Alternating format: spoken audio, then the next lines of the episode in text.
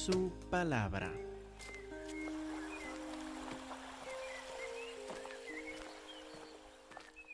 Hermanos, hoy estamos en Gálatas capítulo 1 y versículo 6. Por favor, abren sus Biblias a Gálatas capítulo 1, versículo 6. Nos encontramos en versículo 6 en medio de una reprensión, como vimos hace ocho días. Normalmente, después de su introducción, Pablo en sus cartas, pues da una, una declaración de gracias. Después de identificarse a sí mismo como el autor de la carta, después de identificar a la iglesia a quienes escribe, normalmente da gracias a Dios por su salvación. Pero en este caso no. No hay ninguna declaración de gracias como normalmente lo encontramos en una carta de Pablo a una iglesia. En cambio, empieza inmediatamente con una reprensión. Versículo 6. Estoy maravillado de que tan pronto se han alejado del que les llamó por la gracia de Cristo para seguir un evangelio diferente. No empieza Pablo con cortesías, deja de lado su declaración de agradecimiento por su salvación, llega al tema, llega a la reprensión. ¿Cómo es? Estoy maravillado que de tan pronto se han alejado del que les llamó por la gracia de Cristo. Queremos subrayar unas observaciones ahí. Primero que todo, si nosotros damos la espalda al Evangelio, si nosotros decimos, ah, el Evangelio no es la verdad, si nosotros decidimos seguir otro mensaje, fíjense bien que no hemos dado la espalda a una doctrina solamente. No hemos dado la espalda a una denominación. No hemos dado la espalda a una iglesia. Si rechazamos el Evangelio, hemos rechazado a Dios mismo. Así lo explica Pablo. Estoy maravillado de que tan pronto se han alejado de, de una doctrina? No. ¿De una iglesia? No. ¿De un apóstol? No que se han alejado del que les llamó por la gracia de Cristo. ¿Quién les llamó por la gracia de Cristo? Dios el Padre. Si rechazamos el Evangelio, es una negación a Dios, no solo a una doctrina. Por eso, Pablo no entra en, en formalidades, no empieza con agradecimiento quiere subrayar, quiere que los Gálatas entiendan, si no reciben el Evangelio, han rechazado a Dios mismo. Y les llamó por la gracia de Cristo, por el amor inmerecido del Señor Cristo Jesús.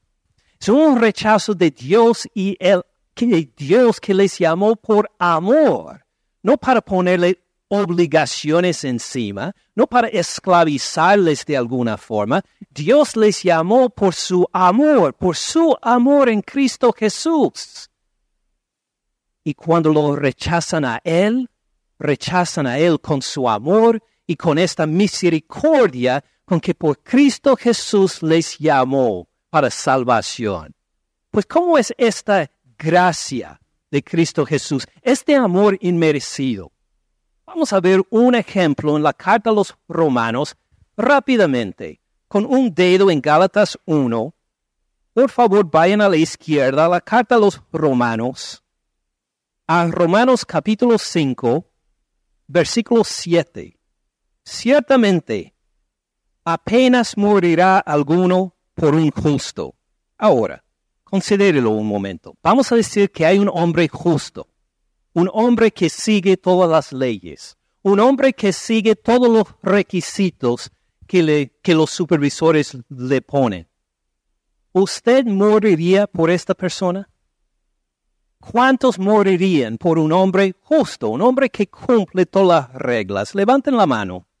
Bueno, Fidencio levantó la mano, pero luego solo para ponerlo alrededor de, de Zenobia. Entonces, esto no cuenta, supongo. ¿Alguien más levanta la mano? No, nadie. Y Pablo está de acuerdo, porque dice, apenas morirá alguno por un justo. Tal vez encontramos a uno. Tal vez habrá un señor que se levanta la mano para decir, sí, voy a morir por un hombre justo. Con todo, pudiera ser que alguno osara morir por quién? Por el bueno. Ahora vamos a decir que hay un hombre bueno, un hombre generoso, un hombre que siempre ayuda a los otros, que se sacrifica para que los otros salen adelante. Usted moriría por él. Levántese la mano.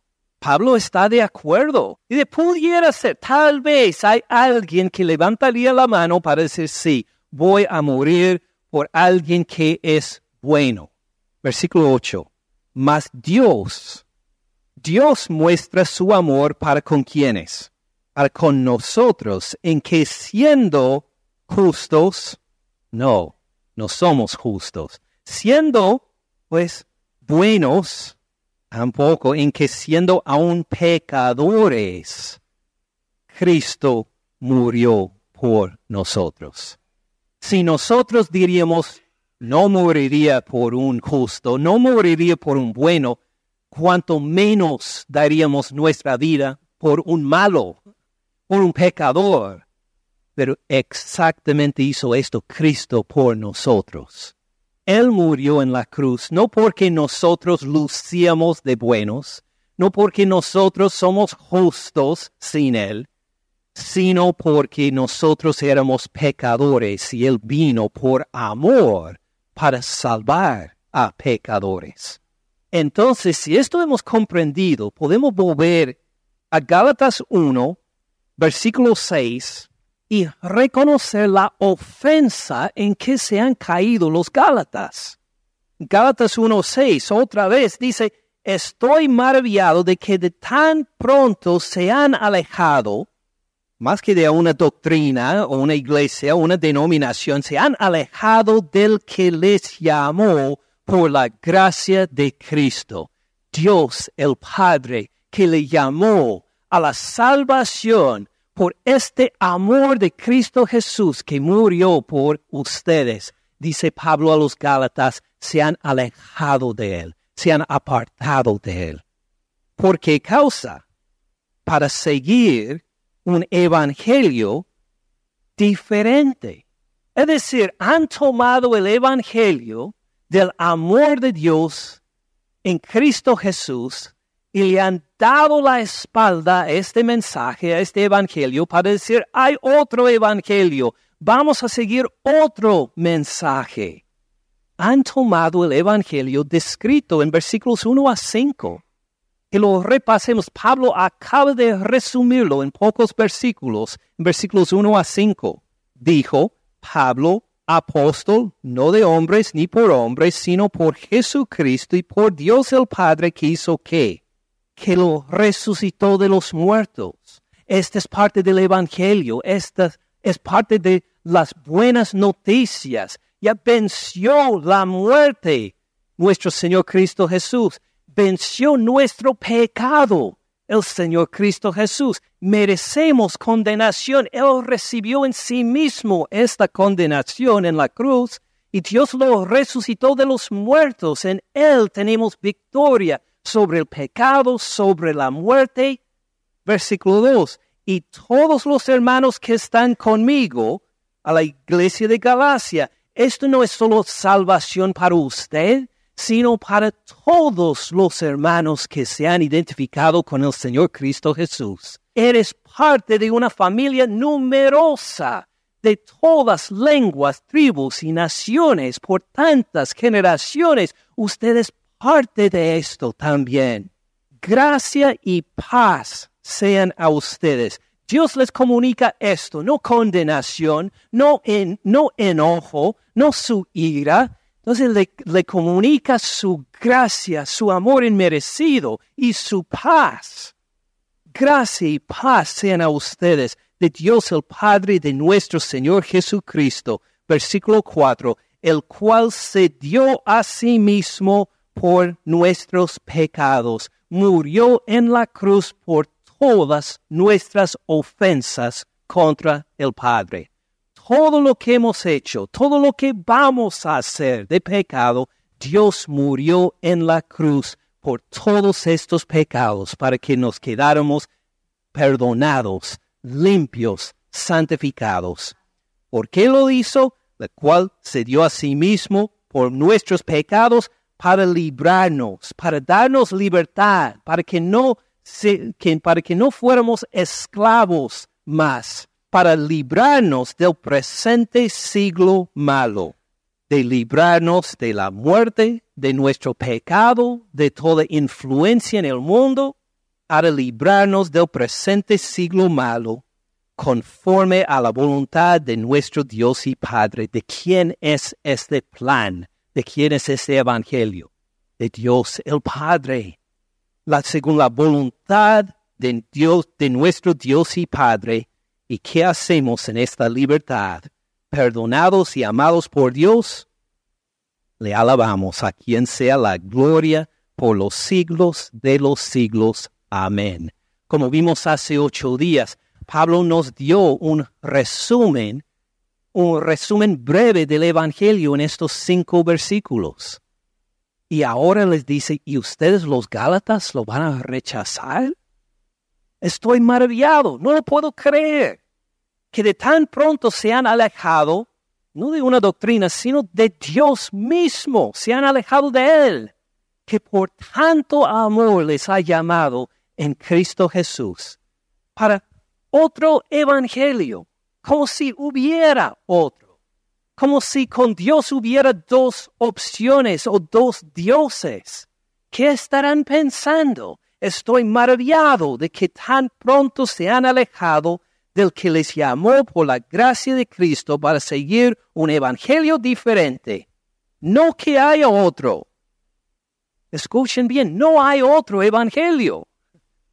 No es que Dios le dio una opción de salvación por fe en Cristo Jesús para ver si, para ver si le gusta o no. Y al verlo, hace, ah, ok, pues salvo por fe en Cristo Jesús, que Él hizo todo por mí en la cruz, en su resurrección, eh, pues no, no me parece. ¿Habrá otro medio de la salvación? Y como si Dios iba a decir, ah, pues si no le gustó esto, pues tenemos esta otra oferta, este otro evangelio Dice que no, no hay otro. O es el Evangelio o es la condenación eterna. Estas son las opciones. No hay otro Evangelio. Y fíjense bien lo que Pablo hace en el resto del versículo 7. Es bastante importante porque presenta que hace referencia a dos grupos. Hasta ahora ha hablado a los Gálatas, pero identifica a otro grupo que está entre ellos. No que haya otros, sino que hay algunos. Ahí está este segundo grupo. Hay algunos. Es decir, él predicó el Evangelio a los Gálatas, ellos se gozaron en el Evangelio, pero entró otro grupo, entró algunos entraron algunos, hay algunos que hacen dos cosas. Primero, que os perturban. Diríamos que les perturban o que los perturban. ¿Qué quiere decir que los perturban? ¿Qué significa? Quiere decir que los agitan, que los inquietan, es decir, cuando Pablo predicó el Evangelio a los Gálatas y plantaron las iglesias, los hermanos estaban contentos, gozosos y en paz. Pero llegaron otros que empezaron a inquietarlos, que empezaron a agitarlos, que empezaron a confundirlos, que les quitó la paz que tenían. O pues estaban contentos en el Evangelio un día, pero después de la llegada de estos otros, se quedaban pues sin paz, inquietos, les perturba. ¿Cómo, cómo los perturbaron? Pues leyendo toda la carta a los Gálatas lo vamos a ver en más detalle. Pero principalmente se hace por dos pasos. ¿Cómo perturba uno que tiene paz en el Señor Cristo Jesús y en el Evangelio? Empieza primero por humillarlos, por decir que usted es cristiano, usted está satisfecho por la salvación en Cristo Jesús. Ay, no, qué ignorante. Tú no sabes en realidad lo que es el Evangelio. Tú, tú has confiado en esto, en el Evangelio. Esto no es suficiente. Todavía te falta, eh, te falta mucho. Te falta una doctrina. Te falta una experiencia. Eh, te falta una revelación. Te falta una experiencia de mucho entusiasmo. Te falta algo. Tienes que poner en práctica tal acción. Tienes que entonces hacer esto. Empieza por humillar al que antes estaba contento en el Señor Cristo Jesús. Empieza por humillarle, por decir que hay una falta. Hay algo que no tienes y tú eres menos, tú eres más ignorante que los demás porque no te has entendido. Ahora, el segundo paso, lo que nosotros sabemos o tenemos con Dios. Estos son los dos pasos. Eres ignorante, tú no sabes, tú no tienes ni idea y, bueno, por medio de nosotros vas a ver, vas a poder alcanzar la aprobación de Dios. Entonces, de ahí recomiendan por medio de este nuevo libro, por medio de esta nueva revelación, por medio de esta nueva técnica, por medio de una nueva iglesia, por medio de una nueva denominación, por medio de una nueva forma de hacer las cosas, por medio de incorporar cosas que no practicas ah, hasta el momento, ah, por, por incluir los ayunos, las reuniones, las vigilias, las experiencias místicas, los retiros, amistades, al final vas a poder lograr por tus acciones que seas agradable a Dios. Síguenos. Y así es la invitación. Primero la humillación. Segundo el decir, nosotros tenemos algo, algo extra, algo que no está en el Evangelio, que tú necesitas. Y sin esto, no eres nada. No tienes nada con Dios. Pero añadiendo lo que tenemos, entonces puede ser agradable a Dios. ¿Qué hace a los cristianos que antes estaban con paz con el Señor? Los agitan, los inquietan. Ah, pues no me di cuenta que era tan ignorante. No me di cuenta que me faltaba tanto. Yo pensé que estaba bien con Dios por fe en Cristo Jesús. Pensé que Cristo Jesús era suficiente por mí. No me di cuenta que me faltaba vigilias y ayunos y experiencias y, y toda clase de cosas. No me di cuenta y ahora me siento tan perturbado. Pablo identificó los Gálatas. Ah, no dice Gálatas, ustedes son anatema. Esto no dijo en estos versículos. Pero hay algunos que han entrado que los, que los perturban, que los agitan, que les ha quitado la paz que tiene en el Señor Cristo Jesús.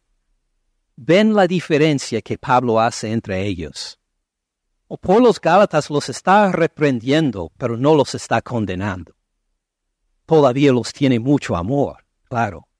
Él les comunicó el Evangelio. Pero él está confundido, maravillado. ¿Cómo es que empezaron a añadir todas estas otras cosas para pensar que así van a ser agradables a Dios?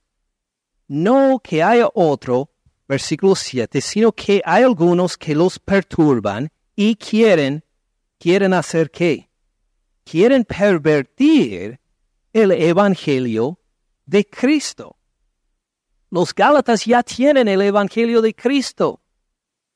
Ya lo tienen, pero ellos quieren pervertirlo, quieren cambiarlo. Se enojan porque ven la libertad en que están los Gálatas. Se enojan porque ven su paz y su amor.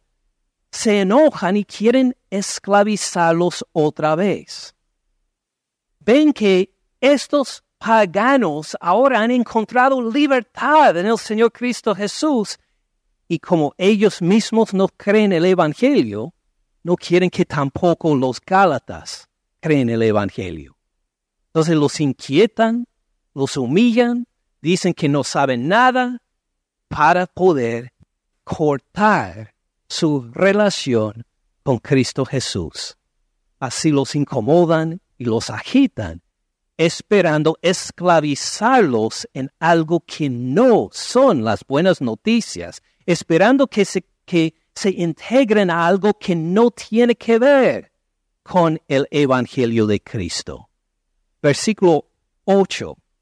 Mas si aún nosotros, o un ángel del cielo, les anuncie, les anuncia otro evangelio diferente del que les hemos anunciado, sea anatema, sea condenado, que esté muerto bajo la condenación de Dios. Bastante fuerte es. Noten bien, no llamó a los Gálatas con esta descripción. Oh sí, está maravillado con ellos, está confundido con ellos, les reprende pero en ningún momento dice, los Gálatas, oh Gálatas, ay de ustedes, ustedes son anatema. No. Pero los de este otro grupo que les está enseñando cosas contra el Evangelio de Cristo Jesús, que les está perturbando y haciendo, pensando, eh, pues que, los hace pensar que están ah, de alguna forma ah, menos en los ojos de Dios, los de este grupo que les están enseñando eso, que sean anatema, que sean condenados eternamente. Fíjense bien en versículo 8 algo muy importante. El mensaje del Evangelio no tiene su autoridad por base del predicador. El Evangelio del Señor Cristo Jesús no tiene su autoridad a base del que lo predica. Es decir, por predicar yo el Evangelio a ustedes, no quiere por eso decir que el Evangelio es verdadero. Porque Pablo predicó el Evangelio siendo, siendo apóstol, no hizo que el Evangelio fuera de autoridad o fuera verdad.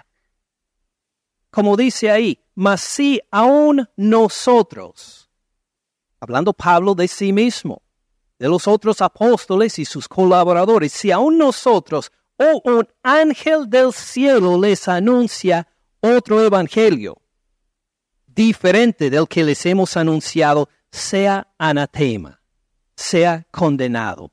Es decir, uno se puede declarar apóstol, vamos a decir, pero si predica otro evangelio, ¿esto hace que el otro evangelio sea verdadero?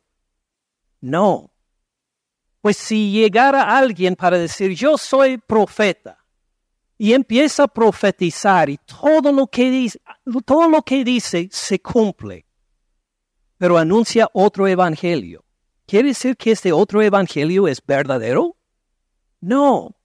Si llega un sacerdote, si llega el papa, si llega el predicador que sea, si llega un ángel del cielo y anuncia otro evangelio, ¿quiere decir que este evangelio es verdad? No. El evangelio, la autoridad del evangelio no se basa en el predicador. Uno puede tener títulos detrás de su nombre, títulos académicos. Uno puede tener pues muchas responsabilidades en una iglesia. Uno puede tener años, décadas aún de experiencia en la palabra del Señor, si anuncia otro evangelio, no es legítimo este evangelio, porque el evangelio no tiene su autoridad a base del predicador. ¿De quién es? Nos dice al final del versículo 7 que quieren pervertir el evangelio de quién? De Cristo. Cristo Jesús da la autoridad al evangelio. Nuestro Padre Celestial da la autoridad al evangelio. Por eso si cualquier persona, no importa cuán, cuán impresionante habla, aunque sea un ángel del cielo frente a todos anunciando algo, si anuncia otro evangelio, que sea anatema, que sea condenado, porque la autoridad está en el evangelio por Dios el Padre y por el Señor Cristo Jesús, no por nadie más. No importa qué responsabilidades tiene, cuán lindo suena, cuán, cuán como cuán impresionante sea su retórica, cuán milagrosas son sus obras, si es otro evangelio es ilegítimo y esta persona ha pasado bajo la ira de Dios a la condenación si anuncia otro evangelio. Solo hay uno que viene del Padre y de nuestro Señor Cristo Jesús. No hay otro, no importa quién lo predica si aún nosotros, un ángel del cielo, les anuncia otro evangelio diferente del que les hemos anunciado, ¿dónde vamos a encontrar este evangelio? Es el evangelio que les hemos anunciado. Está en la palabra de Dios.